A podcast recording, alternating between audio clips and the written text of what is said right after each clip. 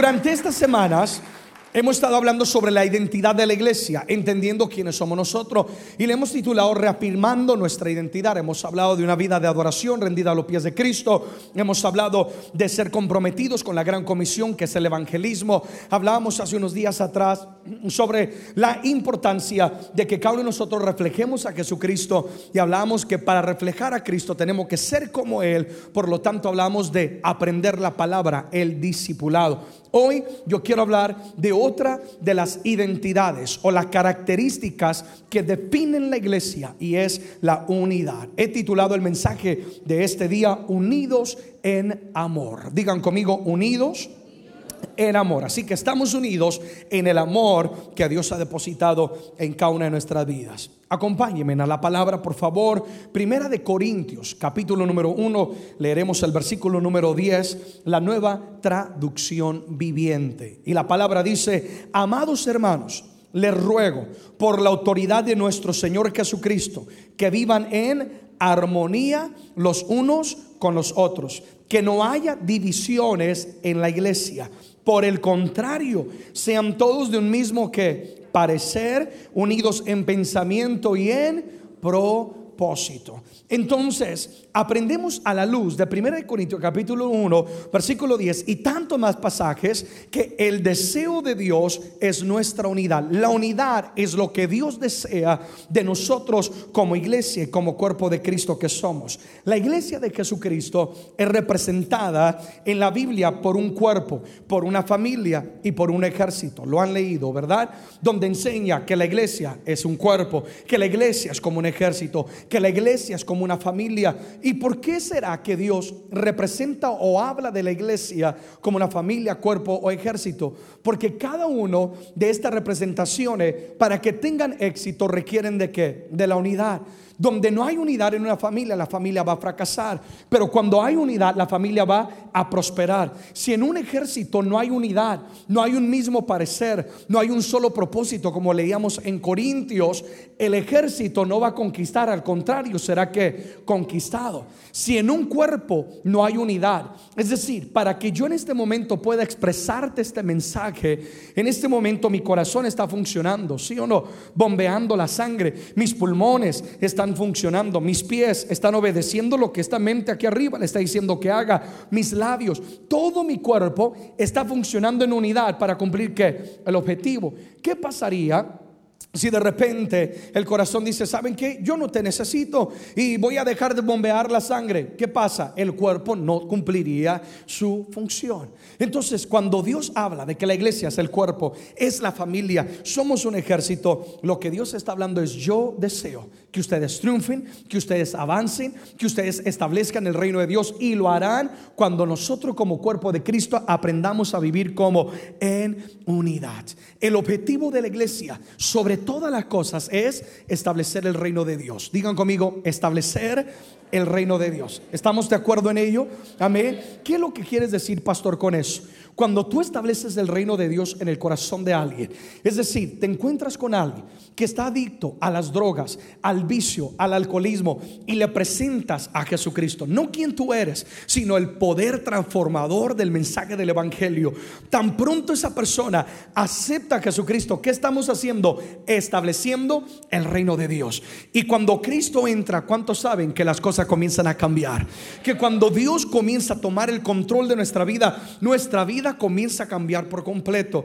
Entonces, si todos como iglesia, no hablo solamente de Ministerio Salem, sino cada iglesia, ministerio que me ve en televisión, me oye por radio o donde te encuentres, si todos como iglesia funcionáramos en unidad, estableceríamos que firmemente el reino de Dios. Y ese es el deseo de Dios, que en Costa Rica, que en México, que en Guatemala, que en Europa, que en Asia, que en Australia, en cada rincón de la tierra, profetiza la palabra y dice que será llena la tierra que de la gloria y del conocimiento de Dios. Y esto acontecerá si la iglesia trabaja como un solo cuerpo, como una sola familia y como un solo ejército. Alguien diga conmigo, la unidad es el deseo de Dios.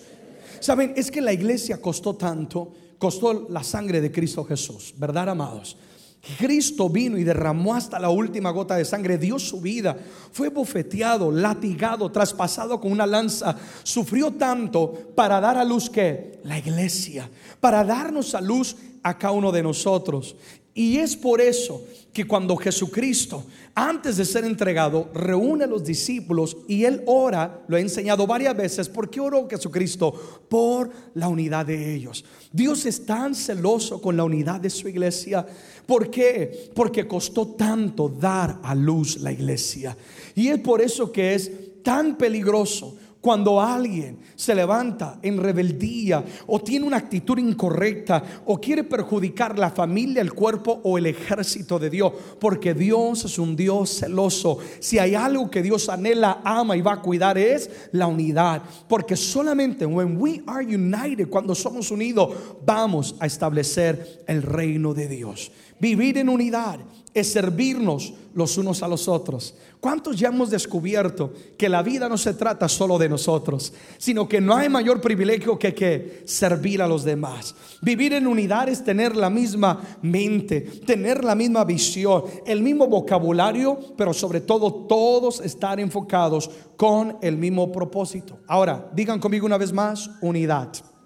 Para vivir en esta unidad debe de haber un vínculo, es decir, un eslabón, debe ser un fundamento que nos mantiene en unidad.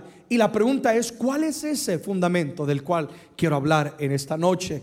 Lo que nos une a cada uno de nosotros es el amor. Número uno, primera verdad, el amor nos une. ¿Qué es lo que tiene que unirnos, amada iglesia?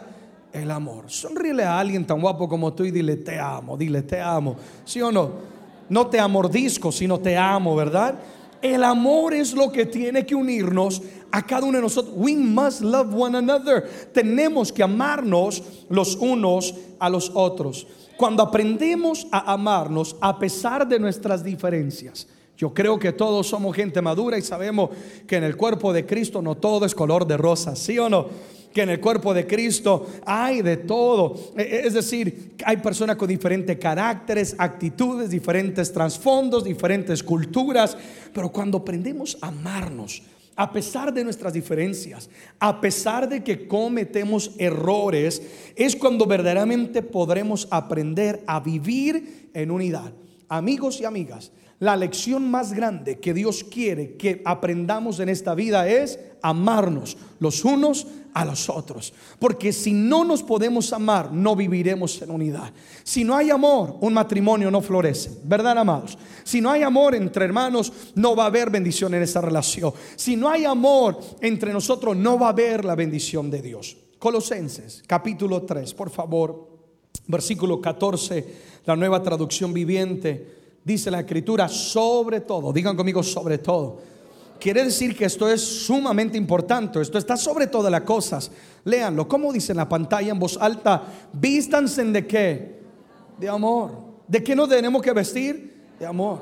No puedes empezar el día desnudo, es decir, sin el amor de Dios. Vístanse de amor, lo cual que nos une a todos en perfecta armonía. Entonces, la verdad número uno que estamos estableciendo aquí es, si queremos vivir en unidad, lo que nos va a unir es que el amor. Debemos vestirnos todos los días de qué? De amor. Porque permítamelo expresarlo de esta manera, de una de otra manera. El enemigo quiere desvestirte, ¿sí o no? Quitarte el amor. Alguien va a cometer un error porque no todos pensamos de la misma manera. Alguien va a fallar porque hay una lucha en contra de nuestro espíritu y la carne. Y el enemigo ¿qué quiere hacer? Poner división, poner discordia. Pero ¿qué es lo que dice Dios a través del apóstol? Vístanse sobre toda la cosa asegúrate. Qué bueno que hables lenguas, qué bueno que Dios te use en sanidades, qué bueno que te conozcas la Biblia de Génesis, Apocalipsis. Oh, fantástico que lleves años en el Evangelio, pero sobre todas las cosas, asegúrate que cuando tú hables, que todo lo que tú hagas, que donde tú vayas, todo refleje que tú estás vestido de qué? De genuino amor. Alguien dice amén a eso. Entonces tenemos que vestirnos de amor, lo cual nos va a unir a cada uno de nosotros. Es una decisión consciente de amar. Yo me atrevo a decir esto, que amor es mucho más que un sentimiento. El amor de Dios, el amor agape, que es en el original, que es el amor perfecto, es una decisión. donde a pesar del error, a pesar de todo, Dios decidió que amarnos a nosotros. Entonces Dios dice, así tenemos que nosotros amarnos al uno al otro. Yo decido amarte. Aunque el enemigo quiere que yo te ponga las manos en el cuello, no, yo te voy a amar en el nombre. ¿Sí o no? Porque es una decisión. Alguien dijo, pastor, qué idea más maravillosa. No, Dios nos está diciendo que tenemos que vestirnos de amor porque es lo que nos va a unir. Amor es más que palabras, amor es poder. Digan conmigo, amor es poder. Cuando aprendes a amar, wow, you will be powerful. Serás una persona de poder. ¿Por qué, pastor? Porque el amor sana, porque el amor restaura, porque el amor protege, porque el amor perdona. ¿Alguien está de acuerdo conmigo en eso? No hay nada más poderoso que un cristiano, una cristiana llena de amor. ¿Por qué es que Cristo revolucionó el mundo en tres años? Porque estaba lleno de amor. Aleluya. Segunda verdad Segunda verdad, hablando de que el amor nos une, segunda verdad que tenemos que entender, número dos, es que amamos a Dios cuando amamos al prójimo. Cuando yo te amo a ti, yo en realidad estoy amando a quién? A Dios. Y si yo quiero amar a Dios, primero tengo que amarte a ti. Primera de Juan, capítulo 2, el versículo 9 y el versículo número 10. Estamos hablando de que amamos a Dios cuando amamos al prójimo. Primero Juan 2, 9 al 10. Esta es una exhortación para la iglesia, para el cuerpo de Cristo. Dice, el que dice que está en la luz, es decir, tiene a Cristo y conoce la palabra, dice, y aborrece a su hermano. Este todavía está que en tinieblas. El que ama a su hermano permanece en la luz y en él no hay que tropiezar. Entonces, ¿qué es lo que está diciendo? Yo no puedo decir que realmente estoy en la luz conozco a Cristo. Es, más, ni te atrevas a decir que eres cristiano o que Cristo está en ti, si en tu corazón hay resentimiento, amargura o espíritu de venganza en contra de tu hermano o de tu prójimo, porque hizo una y otra cosa. La escritura dice que si decimos que, que, estamos en la luz y aborrecemos, estamos en realidad que en tinieblas. Ahora, estoy hablando de un amor que es sacrificado y que es esforzado. Estoy hablando que para amar como Dios demanda, tenemos que poner de nuestra parte, sí o no, amados. Porque no es fácil perdonar, hay que ser sinceros. No es fácil mirar más allá de, de, los errores o de lo que ha acontecido. Pero hay ahí el amor que Dios nos brinda. Amar no humanamente, sino amar con el amor que Cristo pone en nuestro corazón. Si Cristo está en cada uno de nosotros, digan conmigo, Cristo está en mi vida. Ahora entiendan esto, si Cristo está en cada uno de nosotros, significa que cuando yo amo a mi prójimo, yo estoy amando a Cristo. Porque Cristo está en ti. Cristo está en mí. Cuando tú me amas, estás amando a quién? A Cristo. Y cuando yo te amo a ti, yo estoy amando a Jesucristo. En otra palabra, no podemos decir que amamos a Dios, pero rechazamos the body of Christ, el cuerpo de Cristo. No.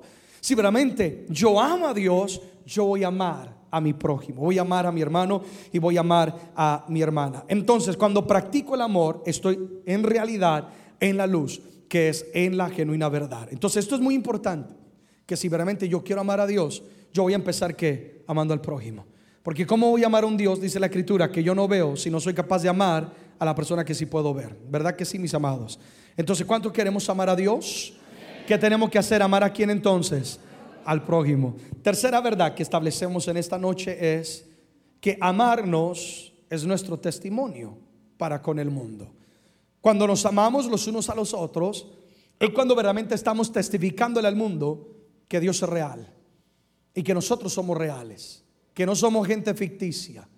Por favor, amados, yo no estoy hablando de un amor fingido, es decir, donde se dice amar y al otro día se le está se le está ministrando una puñalada al prójimo. No, no, no, no. Yo estoy hablando de un amor genuino, donde dejamos a un lado quienes somos, nuestro orgullo, donde dejamos a un lado lo que impide amarnos y decidimos que cruzar el puente, extender la mano y vamos a restaurar relaciones. Porque cuando nos amamos el uno al otro es cuando somos luz en medio de este mundo lleno de tinieblas. Juan capítulo 13, verso 35, la nueva traducción viviente, dice, todos en voz alta, si me acompañan, el amor que tengan unos por otros será la prueba ante el mundo de que son mis.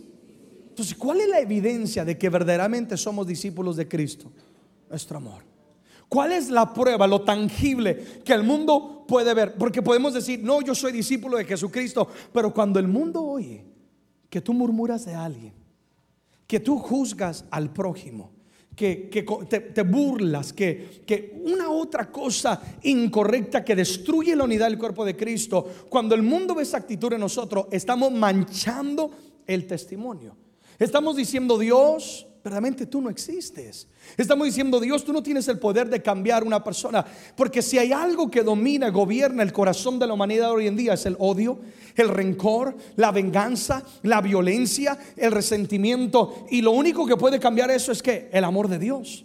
Por eso es que Satanás quiere poner división en el cuerpo de Cristo. Porque cuando Él logra que alguien murmure contra otros, o tropiece a otra persona, o hable mal, o blasfeme, una u otra cosa, ¿qué es lo que Satanás está diciendo? Le está diciendo al mundo, el amor de Dios no tiene el poder para vencer lo que gobierna el mundo hoy en día. Pero cuando nos amamos, dice Jesús, el amor que tenga el uno por el otro, esta va a ser la prueba. Cuando el mundo te, cuando el mundo te pide y te diga, oye, demuéstrame que tú realmente sigues a Jesucristo, lo único que tiene que hacer es que amar. Cuando el mundo te, pida, oye, yo quiero ver evidencia de que tú eres discípulo de Jesucristo, ¿tú qué vas a hacer? Vas a perdonar, vas a ser misericordioso, misericordiosa. En vez de pisar a alguien, vas a extender la mano y lo vas a levantar, ¿sí o no? Y ese amor va a ser la evidencia. Y el mundo va a tener que decir, Dios existe, Dios es real. Si cambió el corazón de esa persona, ¿cómo no me puede cambiar a mí? Aleluya. Entonces, amarnos es nuestro testimonio para con el mundo. Entonces, nuestra responsabilidad como cuerpo de Cristo es proteger la unidad. Digan conmigo, proteger la unidad.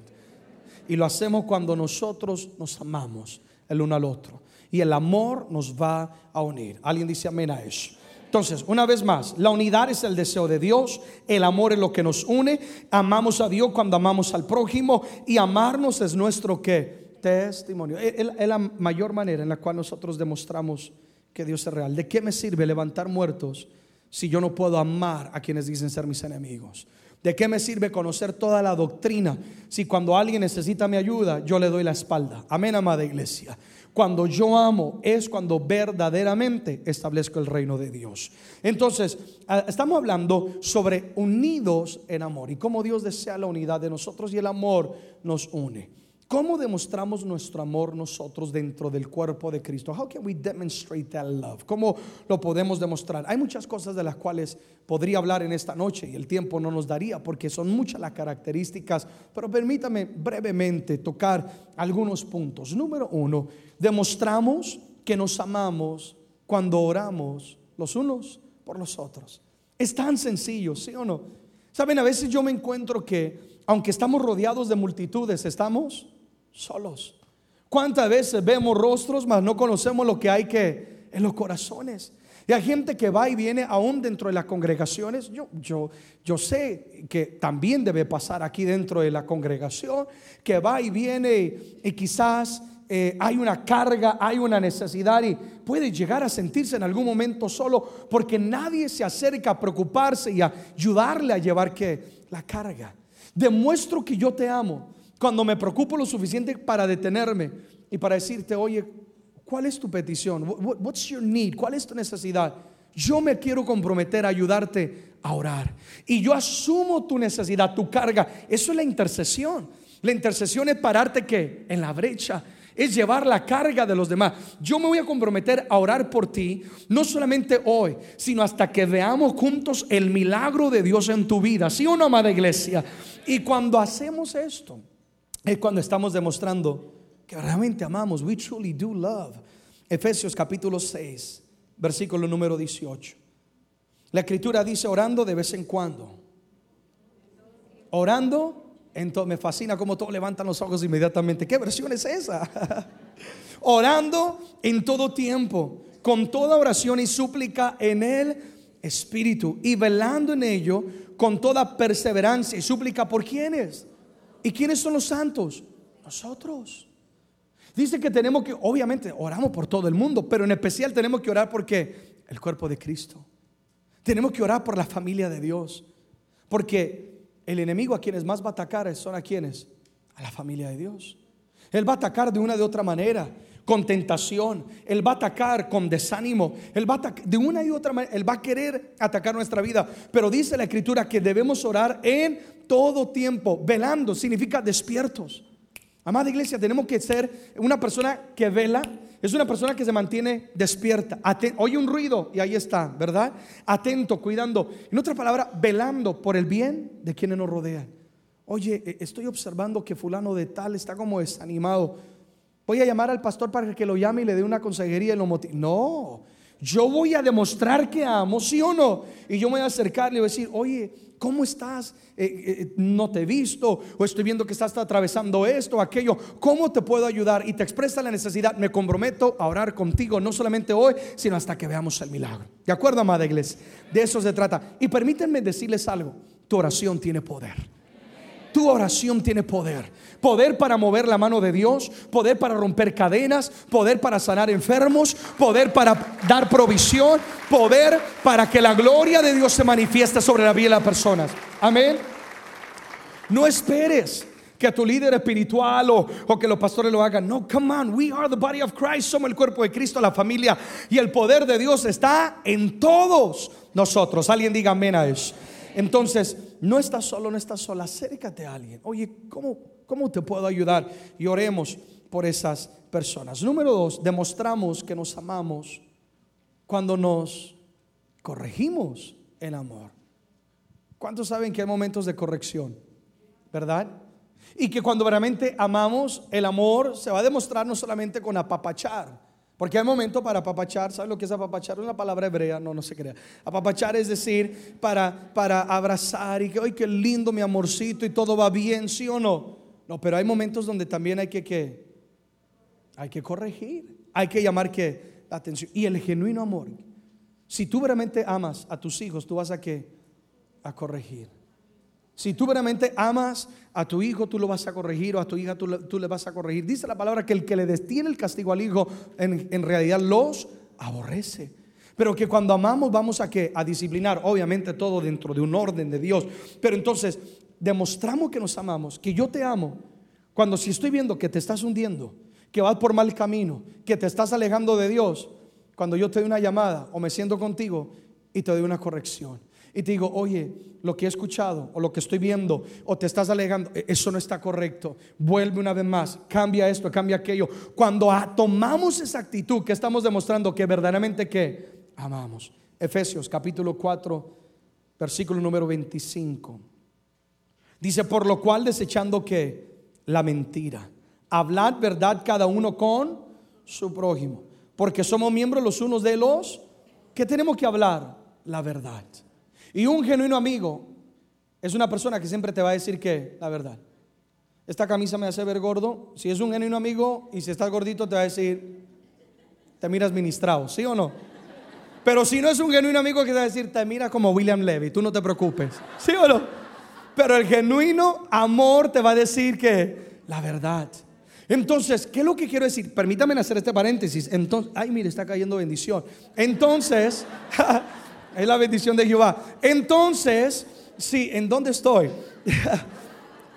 Entonces, si alguien te corrige, si alguien te corrige, no tengo por qué molestarme, porque que la corrección es el fruto de que ellos verdaderamente que me aman. Hoy en día le doy gracias a Dios que mi padre me corregían. Gracias a Dios también no me corregían tanto como mis otros hermanos. Porque tengo otros hermanos que a ellos sí les ministraban todo el rato. Y, por gracia de Dios a mí no tanto. Pero hoy, cuando niño y joven, una, obviamente uno ya no te quiero, sí o no. Estoy trabado. Y ahora le doy gracias a Dios. Porque eso me hizo un, buen hombre. Eso me ha hecho un buen padre. Eso me ha hecho alguien bien de la sociedad. ¿Verdad? Y ahora entiendo. Porque yo no entendía cuando niño ¿Te ha pasado o te ha pasado que te corrigían los padres? Luego te decían porque te amo y tú, ah, porque me ama, me está pegando. Pero es que ahora lo entendemos, porque hemos que madurado y hemos crecido. Entonces cuando nos corregimos, estamos demostrando que verdaderamente que nos amamos. Y por eso dice el apóstol, hablar la verdad cada uno con su prójimo. Y me fascina esta última parte, dice, porque somos miembros los unos de los, porque si tú caes, todos somos afectados. ¿Sí o no? Porque si tu hogar se destruye, todos somos afectados. Porque si tu hijo o tu hija se hunde en el mundo en la perdición, todos seremos afectados. Porque cuando el mundo nos ve, no nos ve individual, nos ve como una sola familia. Entonces por eso dice, dejen la mentira, dejen lo que no le agrada a Dios. Dice, háblense en la verdad. Pero por eso estaba tocando, no corregimos como en amor. ¿En qué? En amor. Porque hay gente que es buena para corregir los defectos. Eh, pero ese es otro mensaje, ¿sí o no? Ay Dios. Quita la paga de tu y no se da cuenta que aquí tiene tremenda, ¿sí o no? Entonces hay que aprender a corregir qué? En amor, en amor. Y, lo que digo con esto es, eh, verdaderamente pues, hacerlo en amor, eh, la corrección. Pero es tan importante. Ahora, no está en pantallas, pero anótalo ahí en tus notas. Hebreos capítulo 13, verso 22. Hebreos 13, 22. Dice la escritura que debemos soportar como hijos de Dios maduros la exhortación que debemos soportar, una vez más, está en pantalla, pero anótalo ahí, Hebreos 13, 22, que debemos soportar la exhortación. Es decir, si alguien te exhorta, o es más, cuando tus pastores te exhorten, cuando tu líder espiritual te están exhortando porque ¿qué? Te aman y quieren lo mejor. Cuando Dios te exhorta, amén, yo lo recibo, sí o no. Gracias por la palabra. Y dice, debemos soportar la exhortación. Porque quien no se somete a la exhortación. Oye, no estás, no estás, ah, si, puedo explicarlo ahora de esta manera, te estás perjudicando a ti mismo. Te estás perjudicando a ti mismo. Porque el problema no es quienes te rodean, el problema eres tú. Entonces, cuando alguien te ama genuinamente, va a querer sanarte, ayudarte, arreglarte a ti. Y cuando tú cambias, todo va a cambiar. Amén, amados. Número tres, ¿cómo demostramos que nos amamos? Número tres, vamos terminando con esto. Demostramos que nos amamos cuando nos alentamos y consolamos. Entonces, no puedo decir que yo amo a alguien, pero no estoy dispuesto a darle una palabra de aliento, sino que lo único que hago es marchitarlo, criticarle, juzgarle. Yo no puedo decir que yo amo a una persona y no estoy dispuesto para consolarle. Consolarle no es solamente palabras, sino para estar que presente ahí. Yo soy tu hombro, yo soy tu mano, yo te sostendré, yo te voy a apoyar, yo voy a soñar contigo, dolió, yo estoy dolido contigo también. Como dice la escritura, que lloramos con los que lloran y que gozamos con los que gozan. Cuando nosotros nos alentamos y consolamos el uno al otro, es cuando estamos demostrando que verdaderamente nos amamos. Filipenses capítulo 2, versículo 2. Dice, completad mi gozo. En otra palabra, e-, esto es lo que realmente trae gozo. Habla el apóstol, pero este es Dios hablando. Sintiendo lo mismo, teniendo el mismo amor unánimes, sintiendo una misma cosa. Entonces todos tenemos, debemos ser de un mismo sentir. Si yo veo a alguien sufriendo, yo, también me duelo, ¿sí o no? Si yo veo a alguien triunfando, en mí no va a haber envidia. Yo no voy a decir, ¿y este por qué está triunfando? ¿Y yo por qué no? ¿Y si hago esto y hago aquello? No, al contrario, si es hijo de Dios, yo voy a qué? Aplaudirle, qué bueno. ¿Sí o no? Porque si tú triunfas, yo estoy triunfando. Porque somos uno solo en Cristo Jesús. Amén. Y si tú lloras, si tú lloras, aquí estoy yo para consolarte, para que sea restaurado, para que sea restaurada, para que vuelvas a sonreír una vez más, porque tu aflicción me va a afectar a mí también. ¿Verdad que sí, amada iglesia? Los padres cuando tus hijos están enfermos, te, te duele también, ¿sí o no?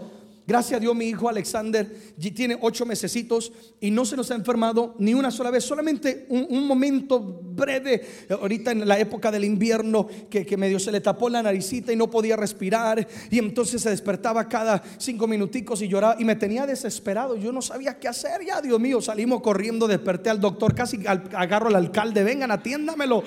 Porque me, me dolía, ahora entiendo, ¿no? Pues es una etapa como padre. Y yo, me imagino que cuando ustedes ven o vemos eso con un ser querido nos duele, porque somos que uno solo de una de otra manera. Entonces lo mismo tiene que ser dentro del cuerpo de Cristo, tiene que dolernos. Si alguien está sufriendo, si alguien cayó, si alguien está pasando una necesidad económica, tenemos que estar que unidos en un mismo sentir. Primera de Tesalonicenses capítulo 5 versículo 11 dice, por lo cual animaos unos a otros y edificaos unos a otros, así como lo hacéis. Tenemos que ¿qué? animarnos. Pero ¿cuántas veces, o más bien muchas veces, carecemos de personas que nos den una palabra de ánimo? Que nos digan, oye, yo creo en ti, estoy orgulloso de ti, qué bueno lo que estás haciendo, vas por buen camino, ¿sí o no? Siempre, porque hay, personas que son expertas para criticar, te equivocaste, no hiciste bien esto, fallaste en esto, fallaste en aquello. Y Dios no nos llamó para ser jueces. Dios nos llamó para amarnos, ¿sí o no, amados? Y llamó es para que cumplir también nosotros los mandamientos. Pero aquí dice la palabra, tenemos que animarnos. ¿Cuándo fue la última vez que alguien de la iglesia que tú no conoces, simplemente tú le has dicho, oye, ¿sabes qué? Eh, me alegro de que te veo cada miércoles o te veo cada domingo o estás yendo a tu grupo de vida. ¿Cómo está? Animarnos el uno al otro contarse en su sueño. ¿Cuál es tu sueño? ¿Cuál es tu anhelo? Nos unimos, nos consolamos el uno al otro. Dice, edifíquense en el uno al otro. Tú no sabes el poder de una palabra. Tú no sabes el poder de un abrazo. Tú no sabes el poder de detenerte.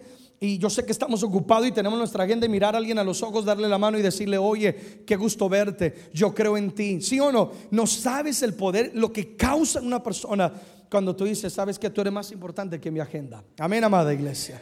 Número cuatro, demostramos nuestro amor cuando cuidamos nuestras espaldas. Cuando cuidamos nuestras qué? Espaldas. Eclesiastés capítulo 4, versículo 12. Dice la nueva traducción viviente, alguien que está solo puede ser atacado y vencido. Pero si son dos, se ponen de espalda con espalda, ¿y qué va a pasar? Vencen. Entonces están cuidando que la espalda el uno al otro. Mejor todavía si son que tres. Porque una cuerda triple no se corta fácilmente. ¿Entienden algo? El enemigo siempre va a atacar por la espalda. De donde tú menos lo esperes. Tú estás siendo fiel a Dios, you are being faithful to God, haciendo lo correcto, estás en tu trabajo haciendo lo correcto, mejor dicho, y el enemigo he's gonna creep up on you, él va a venir por detrás y él va a querer que atacar por la espalda. Y a veces pasa y tú dices, Señor, pero ¿de dónde vino esto? Yo ni, ni me lo esperaba si estaba haciendo lo correcto, siéndote fiel, una y otra cosa. ¿De dónde viene este ataque? Pero cuando tú tienes un genuino hermano y hermana en Cristo Jesús, alguien con quien tú puedes desnudar tu alma y tu corazón, donde no hay apariencias de quién es el más santo, el más perfecto, quién vuela o quién es Batman o quién es Chita, no hay nada de eso, sino que simplemente que nos amamos. Y tú le dices, ¿sabes qué? Estoy teniendo una lucha con esto. El enemigo me está atacando en esta área. El enemigo me está queriendo atacar en una y otra área. Amén, amado. ¿Están conmigo? Y tú le dices, necesito que cuides mi espalda. Es decir, no me dejes solo. Ayúdame. Intercede por mí. Hold me accountable. Es decir, cada vez, que, permíteme que yo te rinda cuentas. Por favor, ayúdame. Cuando tienes a alguien que cuida tu espalda, Satanás, por más que quiera acercarse, no podrá. Porque quien está cuidando tu espalda te va a defender. ¿Sí o no, mi amado? Te va a defender. Y el genuino amor se demuestra cuando estamos dispuestos a cuidarnos la espalda. Es decir, cuando te doy mi lado más débil, cuando estoy expuesto, cuando tú mismo me puedes matar y conociendo mis errores, conociendo mi humanidad y conociendo quién soy yo, determinas cuidar mi espalda y no asesinarme. ¿Alguien entiende lo que estoy tratando de decir? Qué lindo es tener amigos y amigas, hermanos y hermanas que son dispuestos a cuidar nuestra espalda. ¿Sí o no? Amados, no estoy diciendo alcahuetearnos, al contrario, sino que cuando ven que el enemigo viene, ponen la alarma, ¿sí o no? Ponen la alerta. Ojo, te quiere ganar el enemigo en esta área, en aquella área, pero ahí voy a estar para defenderte. Acuérdate, Jesucristo reúne a Pedro y le dice, oye Pedro, estaba orando con el Padre el otro día, se presentó Satanás y ¿qué dijo? Dame a Pedro que lo quiero zarandear. But Peter, I got your back. Pedro, yo tengo tu espalda. Oré toda la noche para que tu fe no falte, para que tú te mantengas firme, para que tú no caigas. Yo tengo tu espalda. Alguien apláudale a Dios si alguna vez Dios ha cuidado tu espalda. ¿Sí o no, amados? Y, y en esto, es que está tan jugoso este punto, en esto, al hablar de cuidarnos la espalda es, no permitamos, por el amor de Dios, en este ministerio, y oro a Dios que donde me estés viendo, escuchando, no permitas chisme ni murmuración. Eso es del diablo sino que seamos gente honesta, ¿sí o no? Sincera, franca el uno con el otro. Santiago capítulo 4, verso 11, ya voy a aterrizar el avión. Nueva traducción viviente, Santiago 4, 11, nueva traducción viviente, dice la siguiente manera, amados hermanos, no hablen mal los unos de los otros. Oye, espérate, cuento un chisme. Como dice un amigo por ahí, voy a hacer una revista de chisme cristiano y la voy a llamar Entérate para que ores. dice, entérate para que ores. Dice, amados hermanos, no hablen mal los unos de los... Es que te lo cuento para que oremos, eso sí, para que oremos. Al aposento, ¿sí o no? Si se critican y se juzgan entre ustedes, entonces están criticando y juzgando la ley de Dios. Le corresponde en cambio obedecer qué? La ley. no hacer la función de qué. Wow. Dios no te llamó a ser un juez, Él es el juez. Dios nos llamó a qué? Obedecer la ley. Dios me llamó a amar, a ser santo. Dios me llamó a hacer lo que me corresponde, el juzgar. ¿Por qué? Pero si falló, pastor. ¿Y por qué no le ha caído fuego del cielo? Tú tranquilo, dale gracias a Dios que no te ha caído fuego a ti, que Dios también ha sido misericordioso. Porque el que más señala es el que más defectos tiene, ¿sí o no? Celebra más bien la misericordia de Dios calladito, para adelante. Tú tranquilo, tranquila, que Dios es el juez. Y Dios a cada quien, ¿sí o no? Pagará. Tú tranquilo. Pero Dios, si el impío está prosperando, relax, güero, tranquilo. Que Dios se va a encargar y va a hacer lo correcto. Amén, amados.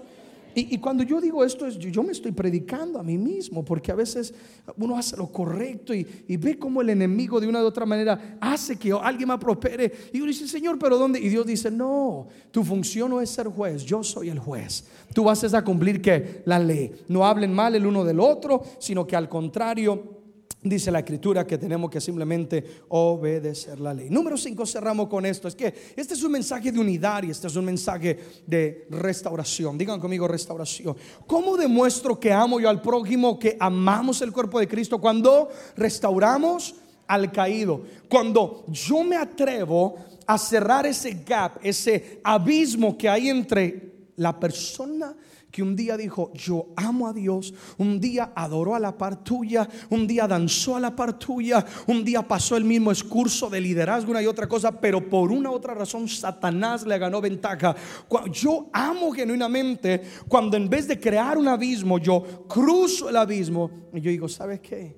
Como Dios ha tenido misericordia conmigo, yo voy a tener misericordia contigo.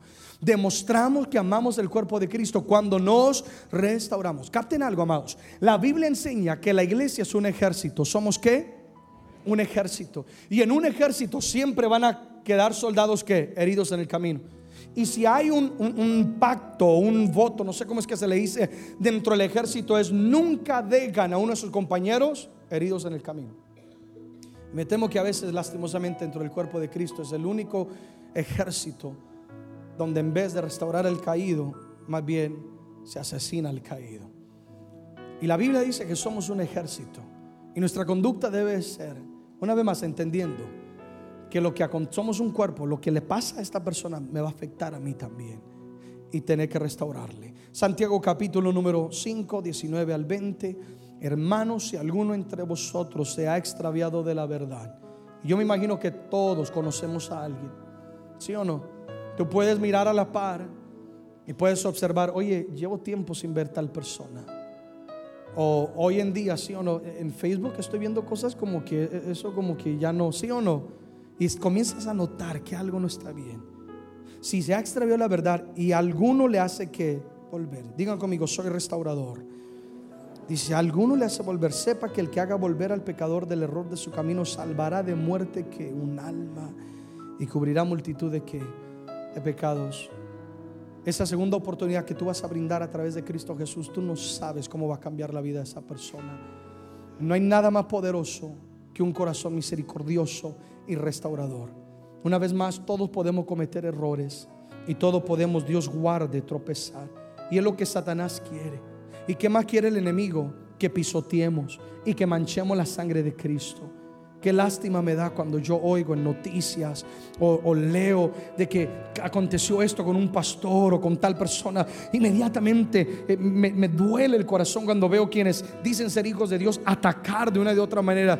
Y, y digo, no han entendido cuál es nuestra función como cuerpo de Cristo. Si es verdad, el pecado tiene consecuencia y la paga del pecado es muerte. Pero una vez más, Dios es que el juez y nosotros estamos llamados a, que, a hacerlos volver una vez más. Si hay alguien en tu caminar, en tu vida, que echas de menos y ya no está, conviértete en un restaurador.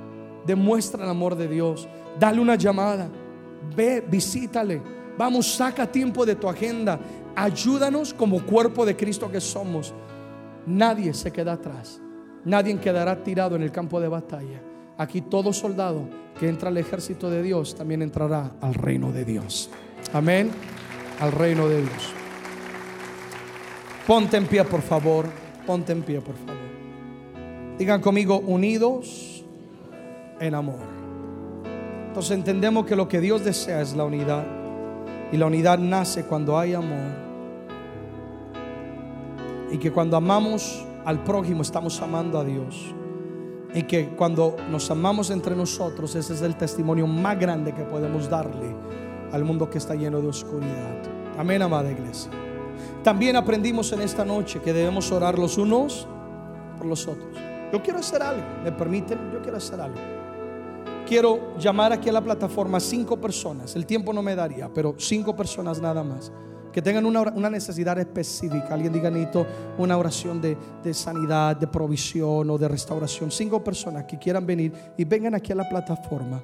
Vengan aquí a la plataforma, por favor. Cinco personas, tengo una, tengo dos personas. Vengan, por favor. Gracias. Aquí hay tres, aquí hay cuatro y aquí hay cinco entonces. Wow, y hay varias más personas.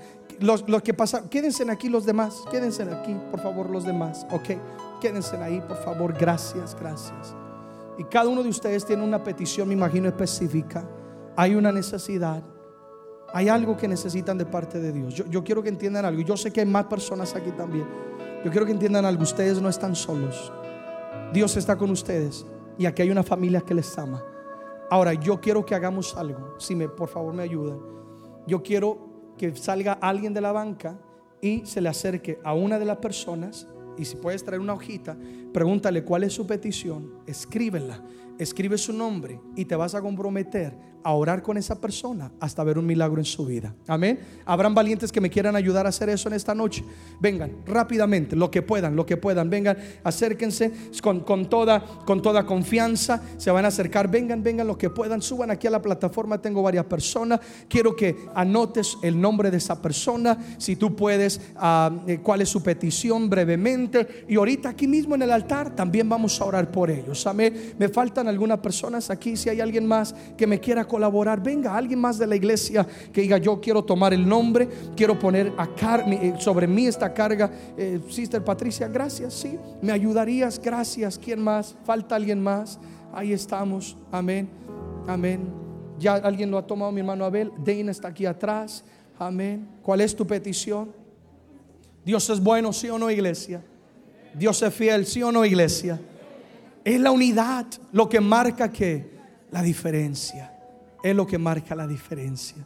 Entonces toma su nombre, cuál es su petición, pero se van a comprometer. No se vayan, quédense todos aquí, quédense todos aquí. ¿Y qué es lo que vamos a hacer? Vamos a orar el uno por el otro. ¿Le parece iglesia? Vamos a hacerlo. Porque esto es lo que agrada a Dios. Mientras ellos están tomando esta nota, cerremos todos nuestros ojos los demás. Padre, recibimos la palabra. Viene de lo alto. Y tú nos hablas, tú nos enseñas nos instruyes a vivir en unidad. Señor, gracias porque tú nos has amado, nos has limpiado con tu sangre y ahora me has dado el privilegio de pertenecer a la familia de Dios pedimos que deposites en cada uno de nosotros amor genuino por el prójimo, amor genuino por mi hermano, por mi hermana Dios. Dejamos a un lado todo lo que perturba, todo lo que detiene, obstaculiza la unidad en el cuerpo de Cristo y determinamos que nos amaremos Dios. Porque sabemos que cuando amo al prójimo te estoy amando a ti. Que mi amor por mi hermano y mi hermana es el testimonio más fuerte, más audible que tenemos ante el mundo que está en oscuridad. Y es por eso, Señor, que nos acercamos hoy pidiendo que traigas unidad al cuerpo de Cristo. Vamos, ayúdame a orar ahí donde estás. Dile, Señor, dame espíritu de unidad. Dame un espíritu de amor. Dame un espíritu de misericordia. Dame un espíritu de perdón, Dios. Que tu amor radique y habite en mi corazón todo envidia, cualquier amargura, cualquier resentimiento se va de nuestra vida. Señor, aquí estamos como iglesia para que tú nos uses, para que tu gloria sea establecida. Y ahora, Dios, oramos los unos por los otros. Y yo quiero que quienes hemos pasado y estamos aquí ahora pongan su mano sobre el hombro de esta persona. Y si ustedes allá atrás desean, pongan la mano sobre el hombro de la persona que está a la par. Y vamos a orar el uno por el otro. Y vas a bendecir a esa persona. Come on, bless that person. Yo te bendigo en el nombre de Jesús. Tú no estás solo, tú no estás sola, sino que Dios está contigo y Dios te cubre y Él te dará la fuerza y Dios hará el milagro en tu vida. Dios responderá, que Dios será tu justicia. Ahora recibe el abrazo de Dios. Ahora recibe el amor de Dios cubriéndote desde tu cabeza hasta la planta de tus pies. Te bendigo. Vamos iglesia, suelta palabra de bendición. Vamos, suelta palabra de bendición. Palabra de unidad. Yo cuidaré tu espalda. Yo cuidaré tu espalda. No permitiré que el enemigo te gane ventaja. No permitiré que el enemigo destruya tu casa. Destruya tu vida, sino que puedes contar conmigo, puedes contar